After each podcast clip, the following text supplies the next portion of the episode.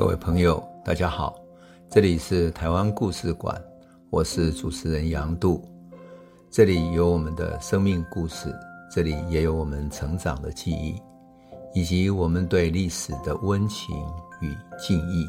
欢迎您收听。各位朋友，大家好。当我们谈到台湾历史，许多民间的真正的历史。往往不被看见，他们对整个台湾的奉献其实不亚于任何人。可是那样的一个群体不被看见，那是什么呢？我曾经讲过劳工、农民，也讲过中小企业的一卡皮箱，还有中小企业的头家娘。这一集我们要来讲女工。女工是我童年成长过程中记忆最深刻的，因为。在我住的乌日啊，就在我的家乡旁边呢，就有一家综合纺织厂。综合纺织厂是从日据时期后期就建起来的。事实上，日本政府不愿意在台湾发展工业，那纺织是被视为最重要的工业，所以一直没有发展起来。台湾即使有很多亚麻或者是苎麻等等的这些原材料。也都被送回到日本去，去制造成纺织的成品，然后才会带到台湾。换言之，台湾只是作为农业的基地，供应原料，但是工业还是日本人掌控在手里。那为什么日本会到二战的后期，在我们的家乡乌日去建一个纺织厂呢？因为他们发现，在所谓的南亚的战争，哈，特别是在南洋的战争，哈。跟美国的战事越来越激烈，而大量的日本兵需要补给，从日本再做成衣服、做成工业用品等等运过去已经太慢了，所以他才想在台湾设一个纺织厂。可是时间已经来不及了，因为纺织厂还没有完全建好，战争就结束了。那么这个纺织厂后来由国民政府接收，然后再卖给民间，最后。在我成长的过程中，许多我的姑姑、我的呃三合院里面的亲戚哈，都在里头工作。我的好几个姑姑都在里头工作过呢。那我特别讲这一段，是因为我看到了那样的一个时代，那样的一种场景。那种场景是什么呢？在黄昏的时候，夕阳的余光带着金色的光泽，会照在纺织厂它刚刚铺好的柏油路上面。那么纺织厂非常的大，走进去的大马路旁边有两排高大的椰子树，一直延伸到工厂里面去，到厂房的作业区。然后那里厂房作业区有几棵老榕树，张着像雨伞一样的老老的树啊。而在树下呢，是一群等待交通车的女工。交通车从那个大的厂区开进去，所以当秋天风吹起来的时候，女工要开始去上工了哈。那么。他们就开始交接班，三三两两的这些少女会手牵着手等等的，啊，他们都年纪很轻，有的刚刚从初中毕业，才十五六岁；有的工作了两三年了，到十八九岁的年纪。然后他的妈妈呀，或者隔壁阿姨就问说：“哎，你有没有男朋友啊？要不要帮你介绍啊？”等等。那么这些女孩子呢，哈，如果依照惯例结了婚，哈，就得离职。回去照顾家庭、带孩子，所以这里面呢，整个纺织厂里面只有少数几个在办公室里面的职员是长期的工作者，结了婚还在工上班，其他的都是没有结婚的女生。等到黄昏的时候交接班，因为他们一天都是三班制的，不断在生产，三班制，二十四小时三班制的。到了黄昏的时候，几辆交通车来，一群交接的女工。就交换，然后上夜班的女工马上穿上制服，打上招呼，就进去里面作业了。工厂是没有在停顿的，因为纺织工业那时候非常的兴盛。然后其他的女孩子呢，坐上交通车，交通车就穿过椰子树，然后鱼贯出工厂之后，开到附近去了。到附近什么地方呢？附近的一家中学，以综合纺织厂来讲，他就是跟附近的明道中学。进行了产学合作。那么当时有一个很好的名称叫建教合作，就是建设跟教育合作在一起。所以工人白天可以在工厂上班，黄昏的时候下班就去夜间部上课，学习另外一种技能。那这个学校呢，可以收到一些额外的补习的费用，而这些工人可以学到一些新的技能。这些男性的工人到哪里去学什么？学汽车维修。为什么？因为当时刚刚兴起的小汽车很多嘛，没有什么人懂得怎么修理。那中学就特别开这样的课，而且找一些汽车厂合作，把一些旧的报废的旧车啦、老车等等拿来这里，让工人可以拆解开来练习怎么去修理。这样，而且车子里面有一些电机啊、电器等等也可以学。那女孩子开什么课呢？女孩子开裁缝。开会计、还有家政等等的这些课程，那学校的学费呢，是由工厂跟学校各自负担一些。那因为钱很少嘛，所以工厂从工人的薪资里面其实扣的很少，影响不大。可是工人就会因此充满希望，他可以学到一种新的技能，又可以开一间小的修理厂或者电器厂、电子产品厂等等的。就是说，人生不再只是在螺丝钉上面这样工作。而是未来充满一些希望的。那就年轻工人来讲的话，他的移动率哈，男性特别高。那男性工人的工作时间的长度，一般来讲哈，就是在一个工厂里面会工作大概九年左右。那女女性很短，因为从国中一毕业，一般平均工作就是六年左右。所以当时因为工作很多，所以大家不断在移动着。啊，最有意思的就是说，我后来哈。我曾经看到大陆的富士康，不是有很多工人当时自杀吗？我看到富士康那些工人自杀的时候，我心里面很难过，因为我可以了解一个工人每天不断在一个生产线上工作，然后只是那样的一个螺丝钉，看不到生活的意义，看不到人存在的价值。所以有没有可能创造出一种生命的可能性呢？那个时候就我就会想起一九七零年代。在我的家乡乌日综合纺织厂以及附近的建教合作，因此后来我曾经通过一个朋友啊，希望去跟郭台铭讲说：你富士康有几万人，二三十万人在一个厂区工作，你要不要在旁边设一个建教合作，可以让工人夜间去学习某一种技能，让女性的工人也可以学习某一种技能，这样的一种学校，或者找一个学校合作。让工人在下班以后可以有其他的可能性呢？当然，后来他也没有这么做。可是看到那么悲伤，就是年轻的工人找不到希望的时候，我总是会想起一九七零年代，在我的家乡，你知道吗？在黄昏的时候啊，有一些年轻的工人，因为从我们对面的那个纺织厂要走到明道中学去，其实距离不远，距离真的不远，大概走十五到二十分钟，一定可以到。那么他们就宁可走路去，你就看到年轻的女生手挽着手，然后充满希望，踏着轻快的步伐要去上夜间的课程。那学校那边也供应很便宜的食物啊、伙食啊，学校的餐厅等等，让年轻的女工可以吃饱饭就开始上课。那年轻的男工也是，也就跟他们有时候在路边就一边散步一边走过去，然后就互相认识等等。你会在他们脸上看到青春洋溢的希望，他们不止在上班，他们也在学习新的技能，学习新的可能，找到一些新的希望。就算是说以后要结婚了，那么他只要学会了会计、会裁缝，离职以后还是有其他的机会啊。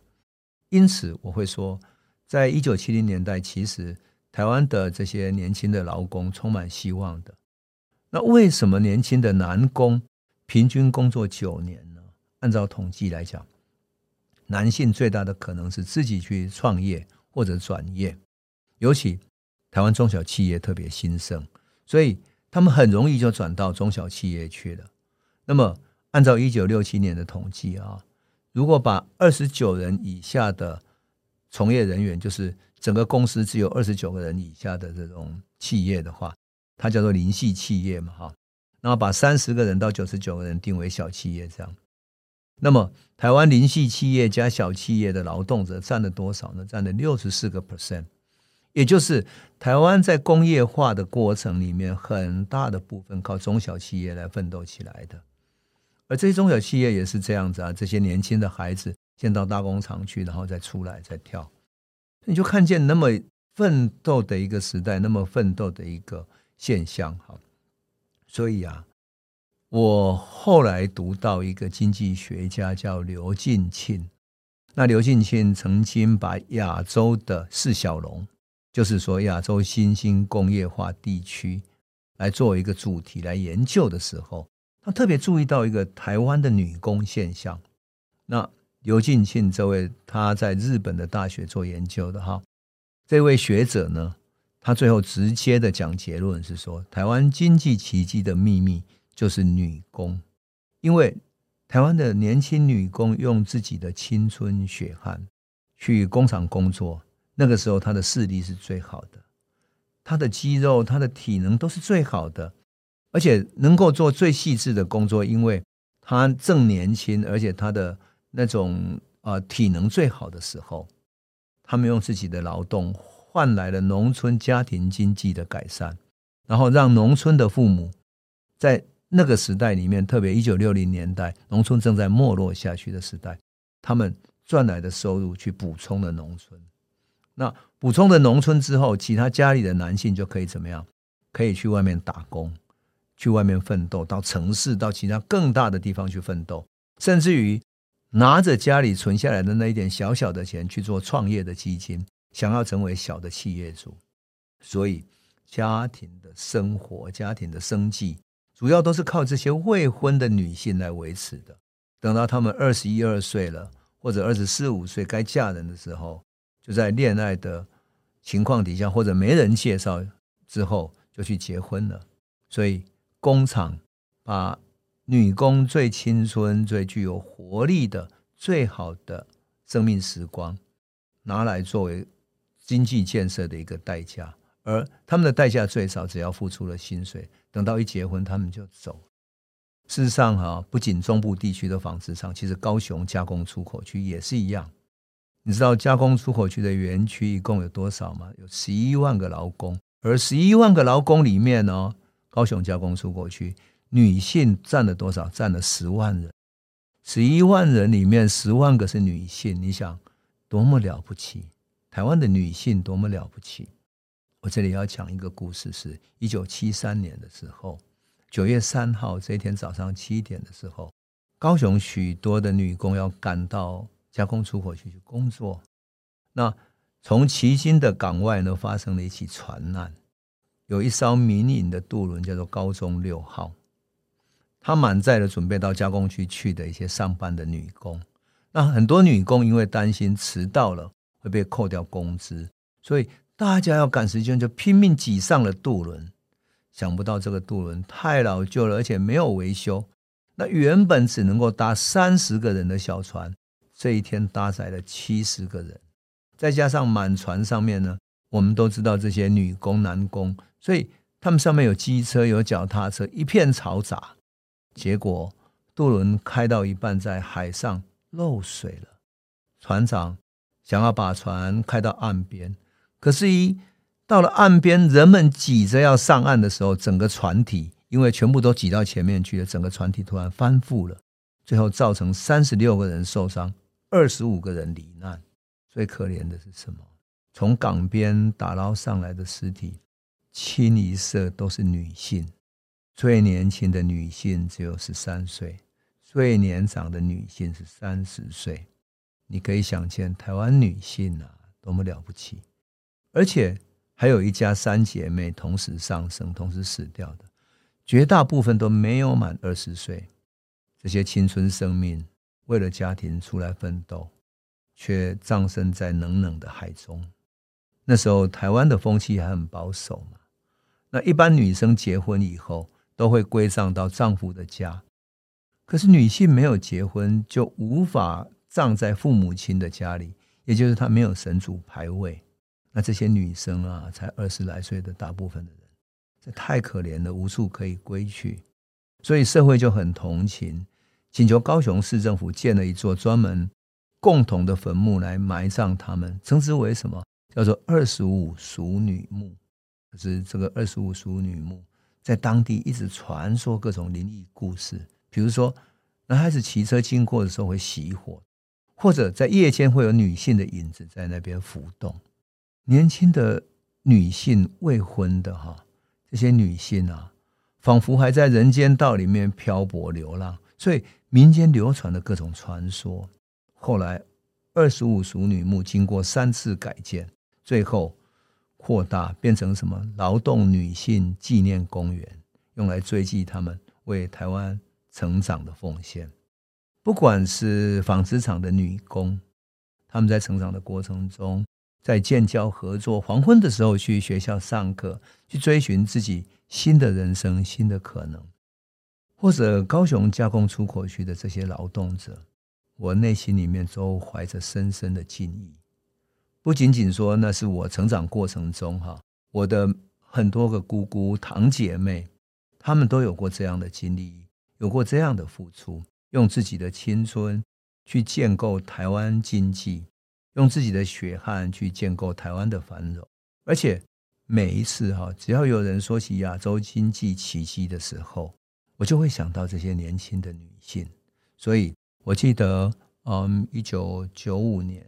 到美国史丹佛去的时候，一个美国的老师哈，在讲到当时亚洲四小龙的经济奇迹的时候，我曾经跟他说，亚洲四小龙没有经济奇迹，那是用青春的血肉建构起来的经济奇迹。我总是会想起那些美丽的青春，那些初中刚毕业的少女。走过椰子树下的工人，在高雄加工出口区奋斗的工人，在高雄加工出口区前面，你知道吗？在那些马路上等待的时候，你会看到整排在红绿灯前面整排的那些年轻的女性工人，成排的哇，像潮水一样的涌出来，充满了生命力。那个就是台湾经济奇迹的奥秘。我想，我想要用这一集。向台湾的年轻女性，特别是做过奉献的这些女性的劳工们，致上最深的敬意。我们今天就讲到这里，谢谢你。这里是台湾故事馆 Podcast，我们每周一、周五会固定更新新的台湾故事，请随时关注台湾故事馆粉丝页，按赞并分享。最后，我们工商放松一下。若你对本节目有兴趣，可以购买纸本的《有温度的台湾史》，更方便您阅读。本节目由中华文化永续发展基金会制作，连振东文教基金会赞助。